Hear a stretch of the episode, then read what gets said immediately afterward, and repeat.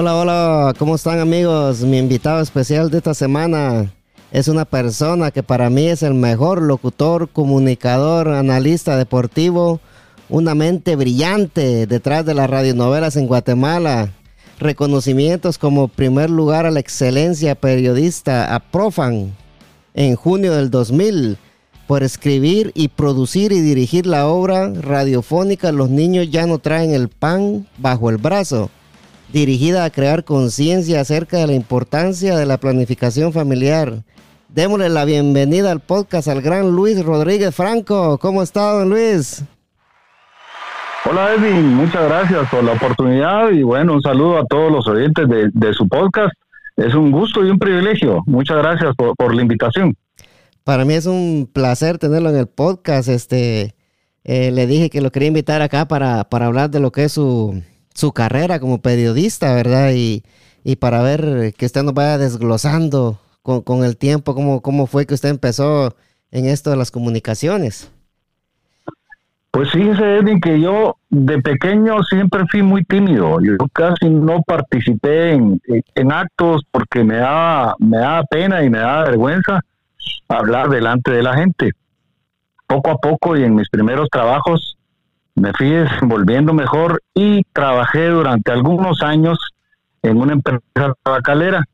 Ahí trabajaba de promotor de unidad móvil, me tocaba llevar cine a los pueblos.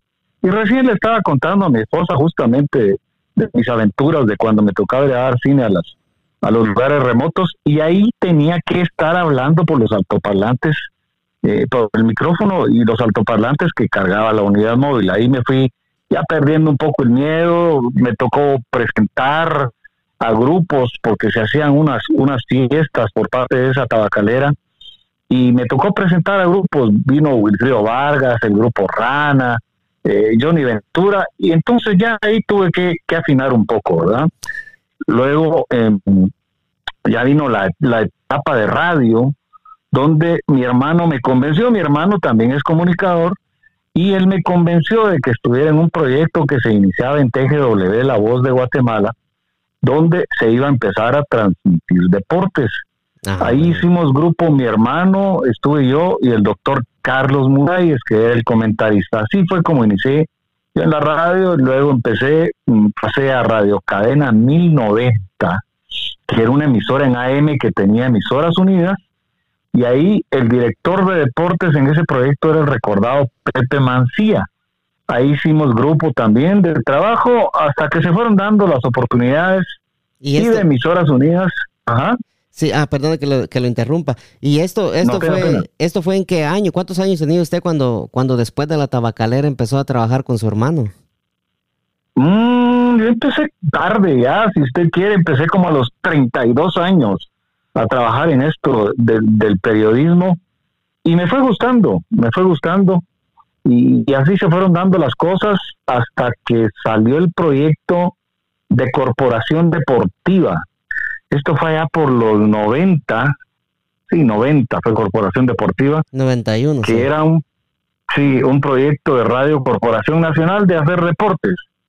Y de Emisoras Unidas nos fuimos a ese proyecto. Era, me recuerdo, el jefe de deportes, que en paz descanse César Quesada, se fue el doctor Murayes, Mingo Núñez, mi hermano y yo fuimos los que empezamos en ese proyecto.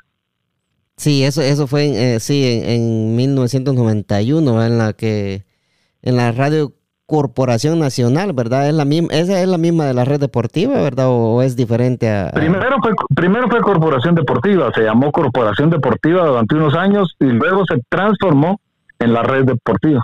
Sí, ahí trabajó por 21 años.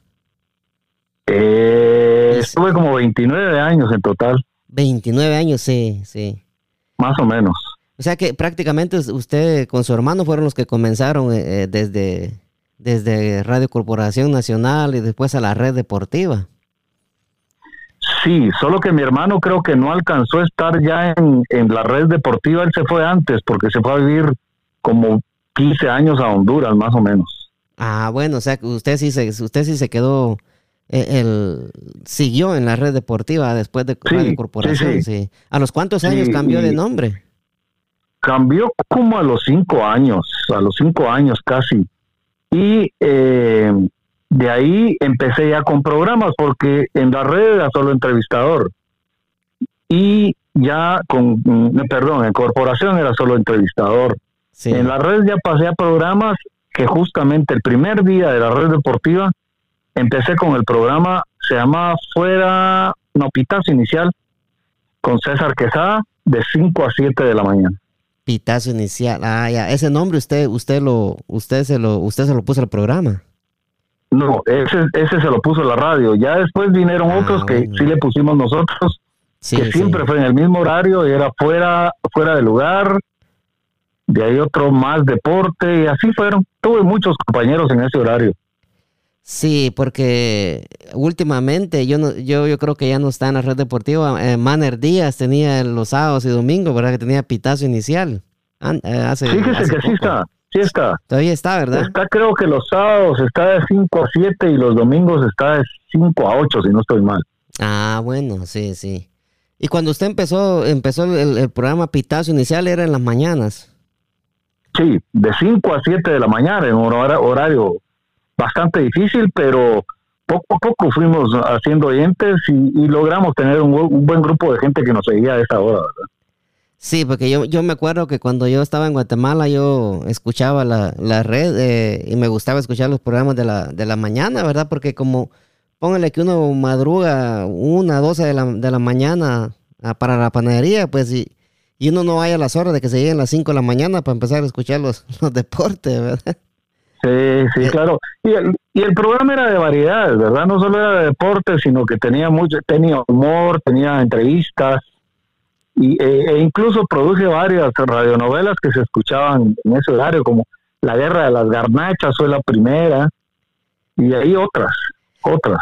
Se buscaba lo que en Estados Unidos se conoce como morning show, ¿verdad? Sí, sí, sí. A, eso quería, quería llegar, ya que usted lo, mencionó.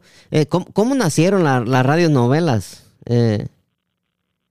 Fíjese que la idea original de las radionovelas fue cuando yo estaba con César País, con Checha y con Pepín, con Pepín de León. Pepín de León empezó a hacer radionovelas y yo le pregunté cómo era que las había hecho.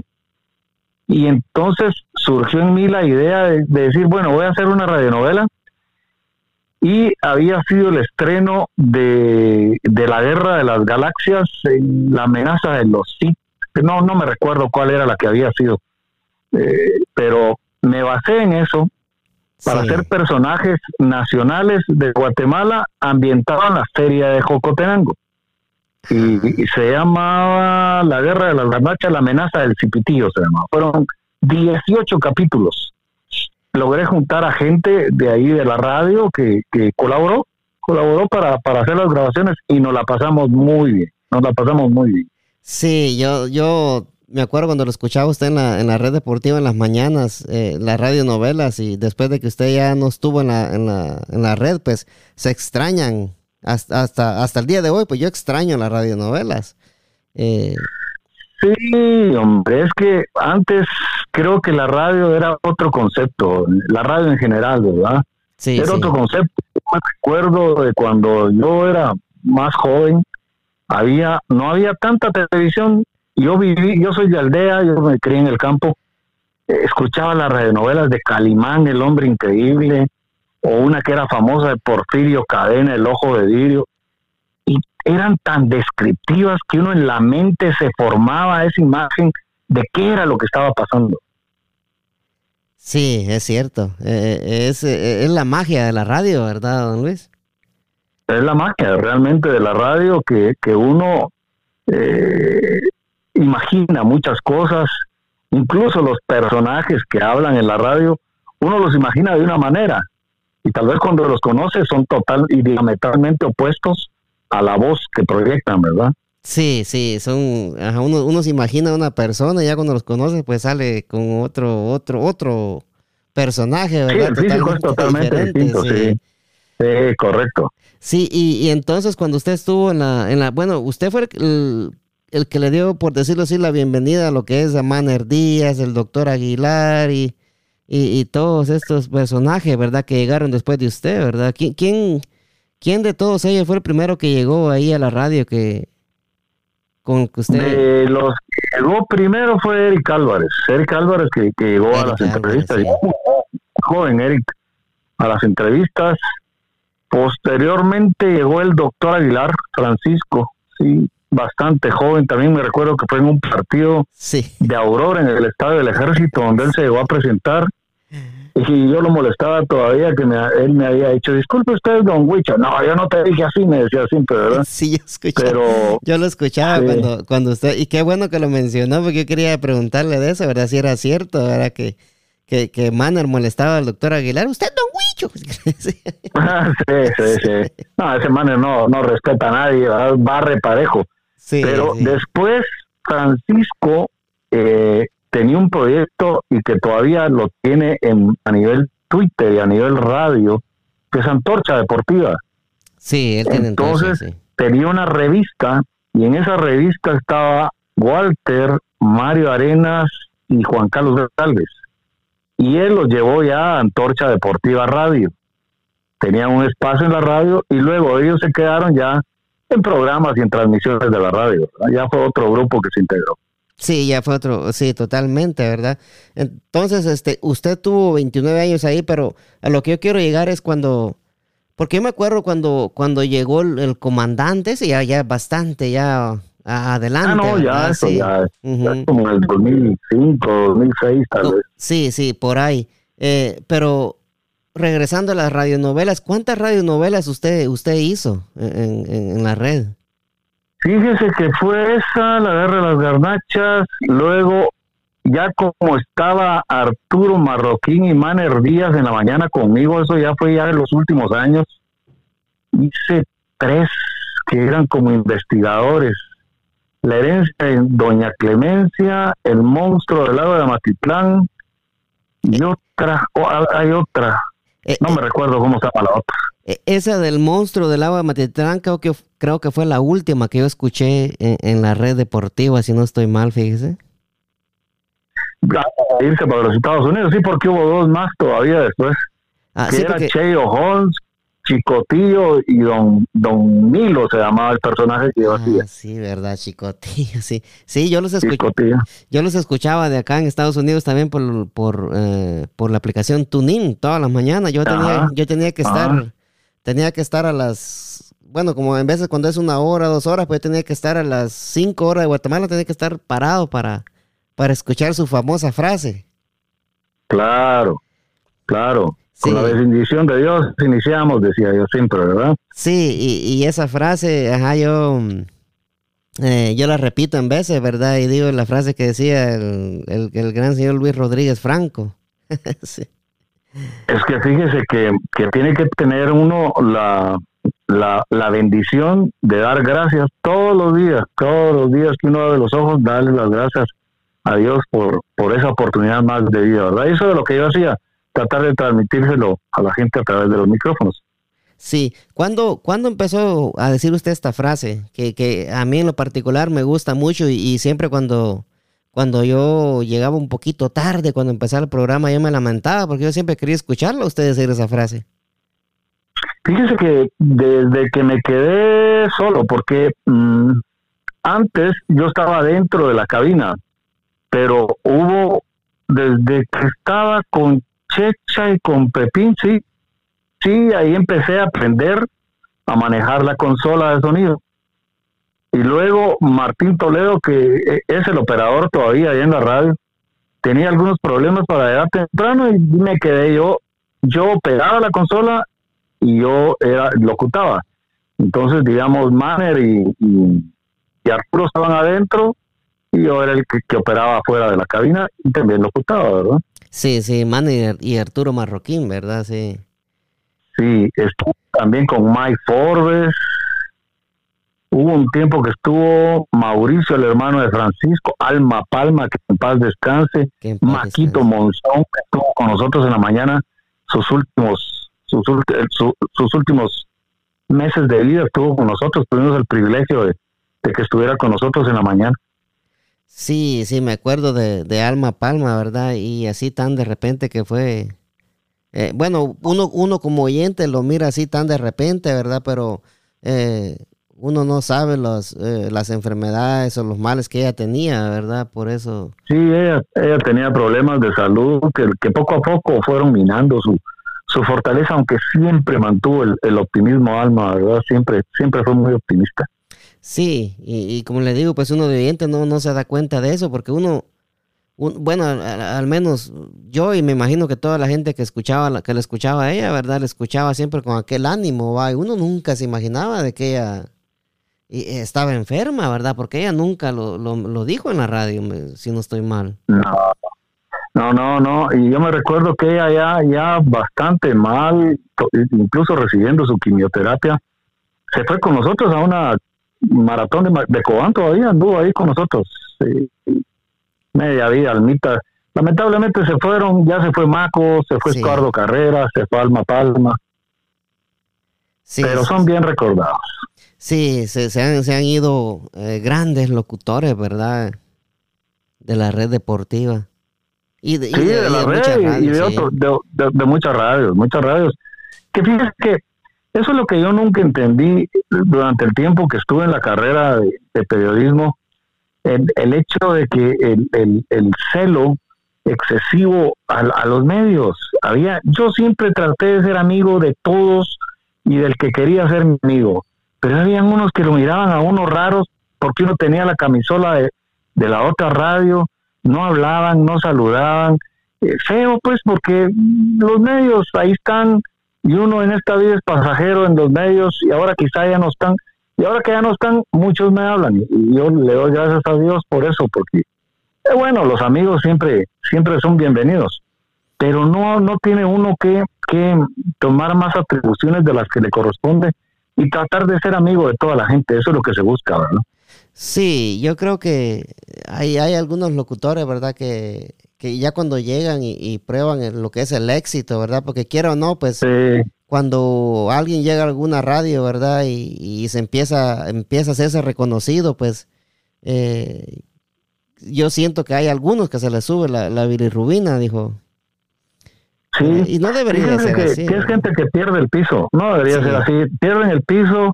Yo siempre tuve el ejemplo de Maco. Maco, mire usted quién era famosísimo. Para mí, el mejor narrador de fútbol de Guatemala y de otros deportes. Y Maco, donde quiera que iba, saludaba, se tomaba fotos, conversaba con la gente. Una gran persona. Entonces decía, si Maco es así, ¿por qué yo voy a hacer querer ser más que él en creerme y a mí donde me hablaban, donde me decían, yo contestaba porque es el favor que le hace la gente a uno de reconocerlo, de reconocer el trabajo. Y de escucharlo a uno, ¿verdad? Que, él, y de escucharlo. Sí. Escucharlo. Yo, yo, yo iba en contra de aquellos que decían, que pues, llamaba a alguien, llamaba enojado. Entonces cuando colgaba decía, mire, tiene una solución. no nos escuche, escuche otra radio. Decía, puchis mucha, pero si nosotros estamos en realidad vendiendo un producto, no puede decirle a una gente, escuche otra radio si no le gusta. No, no, no, puede decir. Tiene que tratar de mejorar uno en, ese sentido. Sí, yo, yo entrevisté a, una a una muchacha, yo creo que usted conoce el papá de ella. Ella, ella acá se hace llamar como Jenny the Voice. Eh, y el papá de ella es un gran locutor de allá de Guatemala también, don César Augusto Hernández. Ah, sí. Sí. Pero César Augusto Hernández no era el, pianista. No, él trabajó, César Augusto Hernández Salguero. Ah, Salguero. conocido, como el conocido como el Negro Hernández. ¿Es pero en Radio de la Capital? Sí, fue en Radio de la Capital, sí. Ah, no, no, no, no, lo ubico, pero... No, no, lo, no lo ubico, sí. Bueno, él, él ¿Y salía... La trabaja allá en locución? Sí, e, él salía siendo eh, familia de, del gran Velorio. Ah, de don Rafa, sí pues. Sí, don Rafael, sí. Ah, ya, ya, sé quién es, ya, ya, sé quién es don César. Trabaja, trabajó en la Progreso, si no estoy mal. Sí, trabajó en la, en la TGW también, ajá. Muy buena voz, por cierto. Sí. Muy buena voz, no sé. Ah, pues esta muchacha Jenny The Boys, eh, ¿se recuerda de usted también? Jenny The Boys. Sí. Jenny la voz. Sí, Jenny la voz. Tiene una voz, don Luis, que usted no se imagina. Muy bonita. Sí, sí, muy bonita. Tiene, ella trabajó acá en, bueno, ella trabajó en, en Guatemala, me contó ella cuando, cuando estuvo acá en el podcast, que trabajó en la Qué Buena de Guatemala. Jenny Hernández. Ay, no, Jenny no la Hernández, ubico. sí. Sí, No la ubico. no, no lo ubicaba. Sí, ella trabajó en, en, en aquí, no, sí, en la, en la Qué Buena de, de Guatemala, me dijo que había trabajado. Eh, ya tiene Sí, tiempo, ya, pues. ya tiene tiempo de estar acá, pero sí, ella se acuerda de usted y se acuerda de las radionovelas. Ah, qué bueno, qué bueno. Sí, sí. eh, y, y, y sí, y, regre- y regresando al, al- a lo que estamos hablando de, de los locutores, bueno, de que, de que dicen que si no, no les gusta que escuchen otra radio, ¿verdad? Eh. ¿usted, ¿Usted alguna vez le llamó la atención a algún, algún locutor eh, que, que usted lo escuchó diciendo algo in- indebido en la- al aire? Pues fíjese que en realidad eh, es difícil, ¿no? Porque era lo que hablábamos de los egos, ¿verdad? Sí, sí. Uno puede aconsejar a los amigos y uno puede decirles, eh, yo a Manner, y Manner siempre me decía, mira, ¿qué puedo hacer? Y él me pedía consejo. Igual Carlos Paredes. Pero yo nunca me metí en el trabajo de los demás porque, no sé, eh, a veces es mejor oírlos y, y- y- y que si los corrige otro mejor, porque se enojaban o cre- crean diferencias, ¿verdad? Pero con quien yo podía, con mis amigos, sí les decía, mira, trata de mejorar en esto, no digas esto, pero no tanto llamarles la atención, sino más que todo como un consejo, ¿verdad? Sí, sí, como un, como un consejo, ajá, este... A mí, a mí me gusta que me aconsejen, pero hay, hay gente que, como usted dice, ¿verdad? Que no. Uno nunca termina de aprender. Uno nunca termina de aprender. Sí, sí, Quien cree que ya lo sabe todo, no sabe nada. sí. Lle- Llegando, llegando al, al, como al 2005, cuando el comandante empezó a trabajar en la, en la red deportiva, yo me acuerdo que él empezó con usted en el programa de las mañanas, ¿verdad? Sí, sí, sí. Cuando yo regresé, yo estuve un año en Honduras y me fui de la radio. Cuando regresé estuve con David Gardiner en la mañana. De ahí pasaron muchos más. Estuvo Mike, estuvo Mauricio, como el cuento, hasta que vino Alfredo. Sí, Con Alfredo hicimos mucha química también y, y trabajamos muy bien juntos. Trabajamos muy bien, cubrimos muchos eventos, no solo fútbol, sino que también atletismo, ciclismo. ciclismo, sí. El programa con, con usted y el comandante en la mañana estaba, estaba buenísimo. Y yo creo que también con usted empezó Alan Paolo Car, ¿verdad? Alan. Alan era de nuestros oyentes. ¿Verdad? No, yo no trabajé con Alan. No, no trabajó Pero con no Alan usted. Ah. No, yo salí en el 2013 de la radio. Sí, Alan haber entrado después de eso. Sí por, por ahí mismo, por esa fecha, ¿verdad? Sí, sí, sí. Sí. Alan, Alan era un oyente. Sí, yo lo, yo lo estuvo acá en el podcast también conmigo. Ah, también. Sí, sí. Sí, Sabe mucho, Alan. Es un profesional. Alan es dentista y sabe mucho también de deporte. sí, yo le dije, Alan, ¿cómo, cómo te gusta que, que te, te gusta que te digan que sea que eres doctor o, o te gusta que te digan este eh, que eres periodista deportivo? No, yo soy periodista deportivo mejor. Sí, sí, tiene pasión, Alan, por el deporte. sí. Y ahora el viernes empieza la vuelta ciclística. Me imagino que va a andar por ahí, Alan. Usted, usted ya no, no, no, no, no regresa a lo que son las vueltas ciclísticas. No, no, ya no, Ya ya, no. no. Edwin. Yo, yo aproveché el- parte del tiempo que estuve en la radio para estudiar. Gracias a Dios logré sacar carrera universitaria en licenciatura y maestría y ya me dedico a otras cosas, ¿verdad? Ah, Siempre bueno, tiene que ver con, siempre tiene que ver con relaciones públicas, con comunicación, pero ya otras cosas. Sí, Es Ah. difícil, el trabajo en radio es difícil. es muy difícil, ¿verdad? Sí. Y pasando a lo que usted dice, las carreras que estudió, usted en el 2012 empezó la carrera de asesor de... eh, no, de viceministro. No, usted trabajó del 2012 al 2014 de, de asesor de despacho, ¿verdad? Es cierto, porque estaba de viceministra María Dolores Molina, una gran y destacada ciclista nacional. Me pidió colaborar, traté de llegar a trabajar con ella lo mejor que se pudo y ahí estuvimos algún tiempo. Sí, eso fue de- del 2012 al 2014. Es correcto. ¿Y, y, Es correcto. y qué era el, el trabajo que usted ejercía ahí? Fíjese que más que todo en, en, en, apoyar en el aspecto comunicacional, el viceministerio tenía su propio departamento de comunicación, de relaciones públicas y, y, aplicar los conocimientos en, base a eso. Difícil, Edwin, porque eh, en el lado del periodismo uno está de un lado, ya cuando uno pasa al lado del comunicador está del otro lado. Sí, y, sí. Y, tiene que, que, que empatar eso, ¿verdad? Lo que uno fue con el trabajo que están haciendo los colegas que llegan a pedir información y todo eso, ¿verdad? Es, es, es ahí se, se, voltea la moneda totalmente, ¿verdad? Se voltea, se voltea, sí, porque que uno ya mira cómo llegan a veces los periodistas a buscar la información, ¿verdad? Sí, ya le dicen, ah, este, a usted Huicho le decían, ¿verdad? Este Huicho, no seas, sí, sí. no seas pura lata, dame la información. No, nunca le dijeron así. No, no, siempre. Eso es lo, lo, que le digo. Uno tiene que buscar la buena relación siempre con sí. todas las personas. Sí, ah, pues ahí en el dos, del 2012 al 2014, casi como un año y nueve meses trabajó ahí, ¿verdad? Ahí estuve, ahí estuve. Sí, posteriormente fui a la SAT. A la SAT, sí, a eso Ahí estuve llegar, trabajando sí. también. Trabajando en, en un departamento muy bonito que no, no está ya totalmente habilitado y se llama cultura tributaria. Y era muy bonito porque se trabajaba con niños y adolescentes para explicarles a través de obras de teatro, a través de un montón de cosas, la importancia del pago de impuestos. Sí, sí.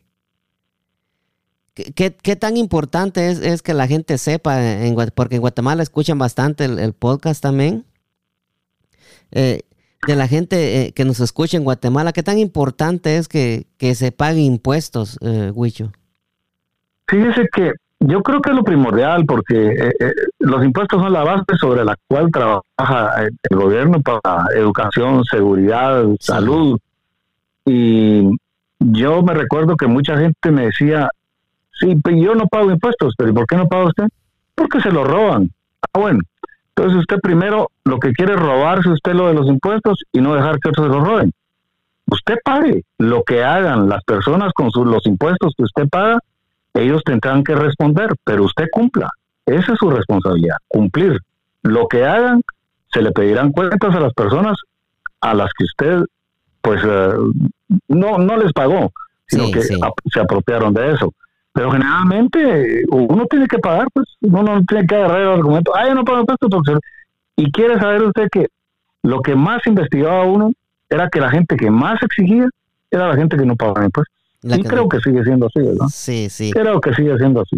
¿Y cómo, cómo, cómo pueden hacer las personas que, así como en una economía así, va que en Guatemala una, hay una economía bastante informal, ¿verdad? Eh, que- personas que no trabajan en, en grandes empresas o compañías, co- ¿cómo pueden hacer ellos para, para pagar sus impuestos, verdad? Si alguien quiere para, Para integrarse. integrarse. Ese sí. ha sido un dilema y, y- y se había dicho, creo que, que hubo un proyecto del que se les iba a cobrar el 5% sobre ventas, pero nunca, nunca hubo un acuerdo entre la economía informal y, y- y- la SAT y el gobierno. Aunque yo siento que la economía informal a veces no es tan informal. Hay gente que si usted mira es economía informal y si facturara serían tal vez millonadas las que facturarían, ¿verdad? Sí, el problema es que no facturan, ¿verdad? Y, y si, y si- No facturan. y si facturaran, ahí es como pueden empezar a hacer sus impuestos, ¿verdad? Que ya el- Sí. a, a- a lo largo del, del tiempo y los años, pues van a tener beneficios como sería lo, como el desempleo, ¿verdad? Eh, como tener un facturan. seguro. Ajá. No facturan, pero tienen acceso a la salud. El policía cuida parejo. El policía cuida a quien paga y no paga. Eh, usan Sí. las carreteras, eh, la educación de sus hijos, y van a exigir que los inscriban. O sea, es, es complejo, es un tema muy complejo. ¿eh? Es, sí, es un tema muy complejo y este y, y- también es, es muy importante, ¿verdad? Que no sé, alguien debería de tomar cartas en el asunto y, y- y por decirlo así, no quiero sonar así mal, pero como educar a, la gente, ¿verdad? Que pague impuestos, ¿va? Que es, es lo mejor para el país porque de ahí dependen los estudios para nuestros hijos, el- la salud, ¿verdad? Que es lo, ma- lo más importante. Sí, la seguridad. Sí, La eso es lo que se seguridad. buscaba con este programa, pero ahí llegó alguien y dijo que no, que no interesaba y que lo mejor era exigirle a la gente que pagara y caerle y fiscalizar. Y creo que todavía está medio vivo ese proyecto ahí en la sala. Sí, ojalá, ¿verdad? Y alguien eh, plantee bien, ¿verdad? Este, ya ve que en veces hablando uno pues puede hacer muchas cosas, ¿verdad? Ojalá alguien venga y plantee bien la situación a, a las personas que tienen negocios que no facturan, ¿verdad? Eh, y, y, claro, ese proyecto lo bonito, bonito era que se, se, se, trabajaba con niños y adolescentes y ellos son los futuros contribuyentes, entonces ya iban con la idea de por qué es que se tiene que pagar impuestos. Sí, es, ese es y el beneficio que acarrea, ¿verdad? Sí, e, e, el beneficio es, lo, es lo, bueno, ¿verdad? Que a, a, lo largo eso es lo que la gente no mira, ¿verdad? Pero si, si nos ponemos a ver acá en Estados Unidos... ¿Cómo El que paga, el que paga, el que... ¿Aló? Sí, ah, sí, ahorita sí lo escucho, se le había cortado. sí, ahora sí lo escucho. ¿Aló? Ahora sí lo escucho. Ah, sí, ¿me escucha? Sí, le escucho. Ah, sí, sí. Sí, no, no, escucho ahora, sí. Sí, no le escuché lo, último que dijo. Lo que, que en Estados Unidos, si usted gana, tiene que pagar impuestos, no hay para dónde. Sí, no hay para dónde, sí, acá y, paga. Y también hay, muchos compatriotas, ¿verdad? Que no, que no pagan impuestos también, pero al igual están contribuyendo porque cada cosa que compra pues están pagando impuestos. Pero la única diferencia de que, de que no, no, no hacen los taxes, como le decimos acá, ¿verdad? No hacen los taxes y, pueda que no haciendo los taxes pueda que ellos tengan un beneficio de que, de que hasta les puedan devolver dinero, ¿verdad? Pero, pero hay muchos compatriotas que, no lo hacen, ¿verdad? Y hay gente que hasta le regresan hasta 3 mil, 4 mil dólares en veces, ¿verdad? Es que es cuestión de educación, como usted decía, porque, por ejemplo, aquí en Guatemala, la gente tirando basura en las calles, la gente haciendo sus necesidades en las calles, pero se van a los Estados Unidos y ya no lo hacen. No. Porque saben que allá los van a sancionar. Es cuestión de educación, es cuestión de educación. Y quien quiere educarse lo puede hacer en ese sentido. Sí, aquí, aquí el que lo, lo, lo, encuentra la policía haciéndose, orinándose ahí a la orilla de la calle, si va manejando y se para a orinar, pues le ponen un, buen, un buen ticket, ¿verdad? Para que se les quite la maña que se lo llevan preso, ¿verdad? O se lo llevan preso, sí. Eh, sí, lo hayan con una lata de cerveza abierta dentro del carro, se va preso. Sí, se va preso, pues sí, aquí no, la, bueno, lo, es lo bueno de la policía acá, ¿verdad? Que, que aquí no amaga la policía, ¿verdad? Pónganle de que, eh, ¿cómo le explico? Eh, en Guatemala, ¿verdad? Yo, yo me daba cuenta antes que, que había gente que, le sacaba armas a la policía y la policía no disparaba por, por miedo, por miedo, por miedo a que los fueran a meter presos a ellos, ¿verdad? O sea, no tenían el no tenían la, la orden de, usar la fuerza letal, va, al contrario de acá de Estados Unidos, acá tienen la, la orden de usar el arma, eh, la fuerza letal, ¿verdad? Ya, ya ve que si hay alguien acá últimamente, se ha visto mucho con la, con la gente, de, con los morenos, con los negritos, ¿verdad? Que, que medio se tocan la cintura y el policía de una vez a dispararle, ¿verdad? Eso se ha visto mucho últimamente. Sí, correcto. Sí, entonces... Eh, sí, son culturas distintas. Sí, sí, son culturas distintas. Y yo creo que si, si, si en Guatemala la policía fuera un poquito más estricta, eh, la gente yo creo respetara también, ¿verdad? Eh, me, me, me, refiero a que, a que la policía tenga un poquito más de poder, ¿verdad? Sí. Sí, sí, que sí, los protejan más, ¿verdad? Porque si no, no, no se puede hacer nada. Sí, porque si no, la policía no, no va a hacer nada, sí. Sí, y pasando, eh, el, después de que trabajó en la SAT, en el 2017 usted fue un consultor asociado, grupo integrado de comunicación, dice. Sí, todavía tenemos, somos tres socios, tenemos, todavía tenemos esa empresa y, y damos consultorías en, en comunicación, ¿verdad? Y relaciones públicas. Ah, bueno, sí, dan, dan como, como charlas y, hacen eventos. Más que todo, sí, más que todo, a veces son campañas publicitarias que necesitan asesoría en radios, eh, en proyectos de que necesitan comunicarse, ¿verdad? Sí, sí, sí. Oh, ya. Ustedes, ustedes, ustedes los buscan para que hagan la promoción y, y, desarrollen la publicidad y todo eso. Sí, el, el desarrollo de la campaña en sí, ¿verdad? Sí, sí, sí. En, este, esto ya tiene del 2017 para la fecha, tres, tres años ya. Sí, ahí estamos, gracias a Dios, con, con dos socios más en que, trabajando en eso, ¿verdad? Ah, qué bueno. Aunque con esto de la pandemia se ha detenido un montón, ¿verdad?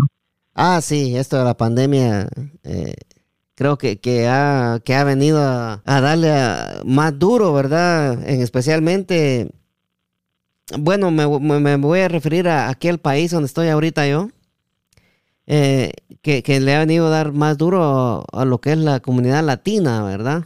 Eh, ya ve que no... Sí, que la, la, pequeña economía en realidad la que sufre, ¿verdad? Sí, eh, ya ve que últimamente con el presidente que, tiene este país, pues es lo, único que le hace es, dividir y, y, tirar odio. Cada vez que abre la boca es nada más para tirar odio para, para lo que es la comunidad latina, para los morenos. Ese no, no quiere a nadie, ni él solo se quiere, creo yo. y ya vienen las elecciones, justamente, ya están a 15 días de elecciones. Sí, ya vienen las elecciones. Eh, y, y, en, y, en, Guatemala, ¿cómo, ¿cómo está la cosa con la pandemia? Pues aquí lo, lo difícil es que la gente cree que ya pasó, ¿verdad? Ah, Hoy que fue a sueto aquí por el 20 de octubre, mucha gente salió, mucha gente paseando, y el virus todavía anda ahí, hombre. Y la gente como que no quiere creer ya que ahí está y se mantiene por ejemplo, el último reporte eran como 600 infectados, como veintitantos muertos. Eh, es difícil, es difícil porque sigue creciendo exponencialmente y entre más se arriesgue la gente, más van a ser los contagios. Sí, y, este, y este virus, ¿verdad? Que es muy importante que la gente sepa que este virus eh, se transmite por el aire, ese virus está en el aire y por eso es el uso de la mascarilla, ¿verdad? Este, eh, el presidente de acá de los Estados Unidos, él sabía desde enero, él sabía de que este era un virus letal y según la información que ha salido últimamente, ¿verdad? Que lo que él dijo fue que él no quería que la, que la población entrara en pánico, por eso él no dijo nada. Sí. Imagínese usted, entonces póngale que le dijeron, ¿verdad? Si, si viene un huracán, pues le vamos a avisar a la gente que viene un, huracán para que se preparen, ¿verdad? Que se alisten. Claro. Y, él, él no lo hizo. Y, y, gracias a, la estupidez de él, por decirlo así, pues ya aquí vamos ya sobre 220 mil muertos ya acá en Estados Unidos. Y no digamos en, Guatemala, ¿verdad? Que tan cerca que estamos y yo creo que los, los, infectados pues vienen, llegan de aquí o, de cualquier o de Europa, pero es difícil. Aquí a la gente que, nos va a escuchar, ¿verdad? Que, que, por favor que sigan utilizando la máscara, ¿verdad? Porque esa es la única forma que vamos a vencer el virus. Es correcto. Mientras no haya una vacuna, pues tenemos que cuidarnos nosotros y cuidar a los nuestros, ¿verdad? Sí, y usar la máscara, que es lo más importante. Sí, don Luis, don Luis y ya, ya para ir terminando. Usted, ahorita en el 2018, a la actualidad, usted trabaja en el Registro Nacional de las Personas, ¿verdad? Sí, ahí estamos, siempre en comunicación, eh, tratando de, Asesor, llevar la comunicación lo mejor posible del RENAP, sí. Sí, el, el RENAP, eh, ¿qué, ¿qué, tan difícil es para un, para un ciudadano guatemalteco arreglar eh, lo que es su, su, su cédula o su partida de nacimiento o su DPI. Ya no se usa la cédula, ¿verdad? Ah, el DPI lo que se usa. El DPI. No, si todo está si todo está en regla, por eso se recomienda que, los niños sean inscritos adecuadamente en el tiempo que establece la ley, que son 60 días, ¿verdad? Sí, sí. Para que no haya ningún problema con, con su identidad. Porque he visto casos de personas que llegan de 20 años, 21 años y no los han inscrito.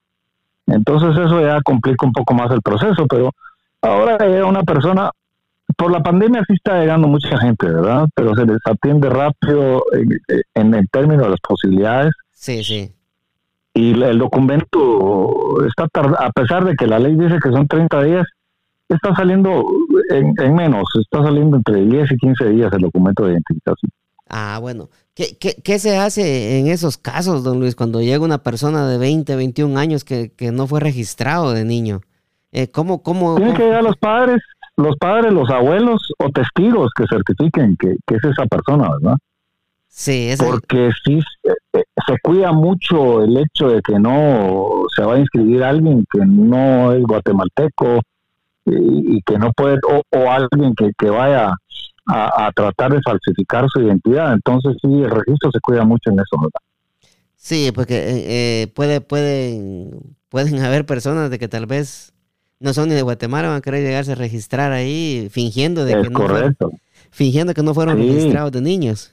sí. Sí, entonces sí tienen que dar padres, abuelos o, y acompañados de testigos de que realmente la persona que dice ser, ¿verdad? Sí, sí, sí. ¿Le gustaría a usted algún día trabajar en, en la Embajada de Guatemala acá en Estados Unidos? Es difícil, es difícil, Edwin, porque la carrera consular es muy, muy de eso, ¿verdad? Todos los que trabajan en embajadas o consulados, bueno, algunos son cuestiones políticas, pero sí, sí son, son diplomáticos de carrera. Yo estuve en mi juventud estudiando en la Escuela Centroamericana de Relaciones Internacionales que tenía el Ministerio de Relaciones Exteriores, estuve dos años y, ahí se estudiaba para eso, para trabajar en, el servicio diplomático. Sí, sí, sí. Muy bonito, por cierto, muy bonito. Sí, pero yo creo que así que usted, si, si usted trabaja en el Registro Nacional de las Personas, pueda que tenga alguna posibilidad de que algún día necesiten a alguien y quién más que, que usted, ¿verdad? Una persona bien preparada. Muchas gracias. Y, por cierto, para, para los para los connacionales allá en los Estados Unidos, en los consulados también pueden acceder a, todo lo, que necesitan de, de DPI, ¿verdad? Y, eh, se va por se viene y se va por baliza diplomática. Sí, aquí acá tiene que llegar uno tipo 4 de la mañana a hacer fila porque se llena. ah, no, ¿En qué estado está usted? Yo estoy en, Maryland. Ah, en Maryland. Sí. Pues. Hay, hay un consulado acá en Maryland. Ellos dicen que es en Washington, D.C., ¿verdad? Pero en realidad es en Maryland. No, es en Maryland. Es en Maryland. En Washington no hay, sí es en Maryland que está. Y entonces, ah, para, para uno lograr agarrar un número, pues uno tiene que madrugar y el, y el, el problema más grande es que no hay parqueo. ah, sí, pues. ¿Dónde se parquea uno ahí? Y ahí, ahí anda el carrito que pone tickets eh, pasando cada rato, pues va. Entonces no, no. Sí, pues para poner la multa. Para poner la multa, sí, cuesta. Hay 11 consulados de los Estados Unidos y está la embajada en España. Sí, ah, hay embajada en España, ¿verdad? También. Sí, en la embajada de España también se da documentación. Y en, en, ya que mencionó eso, ¿no se da documentación en todas las embajadas que tiene, que tiene Guatemala? No, solo son 11 consulados por el momento y la embajada de España. Ah, bueno. Sí. Sí, es, es, bueno saber eso, ¿verdad? Y muchas gracias por la información. Sí, Wicho, para, ya, para, ya para terminar, ¿van a regresar las radionovelas algún día? Mm, no creo, Edwin. A mí me gusta mucho escribir y es más, escribí un libro de memorias que se llama Memorias de un patojo del siglo pasado, que ahí estoy viendo si le agrego más historias, que son historias de cuando viví en una aldea en el puro campo. Y sí me gusta escribir, pero radionovela no cuesta mucho, cuesta mucho, cuesta mucho en, encontrar gente entusiasta que quiera participar, más que todo quien la quiera transmitir. Ahora, por cierto, aprovecho para todos sus oyentes, nos dedicamos ya también a transmitir. Eh, siempre me ha gustado la música, soy coleccionista de música, de la buena música, y con mi hermano tenemos un podcast Sí, que es uh, podcast.mrfproducciones.com. Las 24 horas está música retro, se puede decir, aunque tenemos 60, 70, 80, 90 y un poquito de 2000 de música, tanto en inglés, instrumental y español. Y también tenemos programas sábados a las seis y media de la tarde, horario guatemalteco. En vivo. Lunes tiene uno mi hermano a las siete y media, sí, en vivo. Y mañana miércoles tenemos un programa de entrevistas que es video entrevistas también. Así es que le hacemos la competencia a eso. Ah, sí. Eh, ¿Y cómo se, cómo se llama el, el, el, podcast? El podcast es podcast.mrfproducciones.com. Ah, sí, ahí lo vamos a estar compartiendo también para que... Sí, yo siempre Por favor, Edwin, para... Siempre le hago eh, retweet cada vez que usted lo pone eh, para que la gente lo vaya viendo, ¿verdad? Muchas gracias para que puedan oír buena música, hay tanto inglés, español, instrumental. Tenemos cantantes nacionales también, ¿verdad? Incluidos ahí. Sí, sí. Eso es, eso es lo, lo, lo bonito, ¿verdad? Escuchar música de, de aquellos tiempos, ¿verdad? Que, que, lo relaja a uno. Sí, en el programa de entrevistas de los miércoles ya hemos tenido muchas personalidades. Mañana tenemos a un ex beisbolista y que es ahora actualmente el gerente del Comité Olímpico Guatemalteco, Gerardo Estrada, que nos va a hablar también así de su carrera, ¿verdad? Ah, el, miércoles pasado tuvimos al presidente de la Federación, no, hace 15 días tuvimos al presidente de la Federación de ciclismo, hablándonos de la vuelta el miércoles pasado a Heidi Melgar, que es una comunicadora. Sí, sí, sí, Heidi, Melgar, sí. Sí, está, está bien, bien interesante eh, eh, su podcast. Eh, le voy a, hay que, hay que recomendárselo a la gente, ¿verdad? Yo se lo voy a estar recomendando para que la gente lo busque. Muchas gracias, Eddie. ¿Por dónde? Usted que es comunicador sabe que le pica uno por estar siempre trabajando en comunicación. Sí. ¿Y, y por y por, por qué aplicaciones lo pueden lo pueden encontrar? ¿Es nada más en la web o hay alguna aplicación? En la web. Estamos en el momento lo tenemos en la web nada más. Eh, lo pueden pueden acceder a través de compu, de tablet, todo es su celular, ¿verdad? El celular, sí, yo lo estaba escuchando en el celular el otro día, sí. Sí, sí. Sí. Por el celular. No tenemos aplicación de TuneIn ni ninguna de esas todavía. Sí, ah, bueno, sí, eso ya, ya, ya llegará, ¿verdad? Eso es... Sí, poco a poco vamos. Sí, con el tiempo. Ah, pues muchas gracias, este, don Luis. A, a, mí me encantaría de que, de que usted se despida con su frase, fíjese.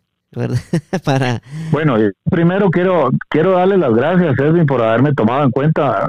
Humildemente se lo agradezco porque eh, es difícil eh, cuando cuando uno está de este lado, uno es el que pregunta eh, y es difícil que le pregunten a uno. Yo le quiero agradecer el tomarme en cuenta. Le quiero desear muchos éxitos allá en los Estados Unidos con este trabajo que usted está haciendo de tener un podcast, porque no es fácil no, es fácil estar programando a la gente, estar contactando a la gente. A veces uno tiene que estar rogando a la gente para que para que platique con uno. Exacto. Entonces lo quiero felicitar y desearle muchos éxitos y, y en el nombre de, Jesús, en el nombre de Dios, pues eh, bendecirlo a usted, a todos sus oyentes, que, que haya mucha paz, mucha tranquilidad y mucha salud, porque eso es lo importante ahora. Tenemos que pedirle por nuestra salud, y por la de nuestros seres queridos, ¿verdad? Así es que en el nombre de Dios, eh, pues cerramos esta transmisión. Sí, fue un placer para mí tenerlo acá en el podcast y ojalá se repita algún día esta conversación. Pues ya sabe, estamos a la orden, Edwin, estamos a la orden, usted nada más dígame cuándo y a qué horas y con mucho gusto. Sí, muchas gracias y, nos miramos en, la, en, la, en una próxima ocasión y pase feliz noche. Gracias, Edwin. Ahí, ahí lo voy a estar escuchando. Mándeme eh, dónde, dónde lo puedo escuchar. Y usted ya sabe dónde escucharnos a nosotros también, sí, junto con todos sus oyentes, ¿verdad? Y como dice Don Huicho, ¿verdad? Con la bendición de Dios Padre Todopoderoso y Eterno, venimos duro. Yo le agregué algo, Huicho. sí. Eso, haga la propia, haga la propia. Sí, sí, sí. Feliz noche, amigo. Gracias. Muchas gracias.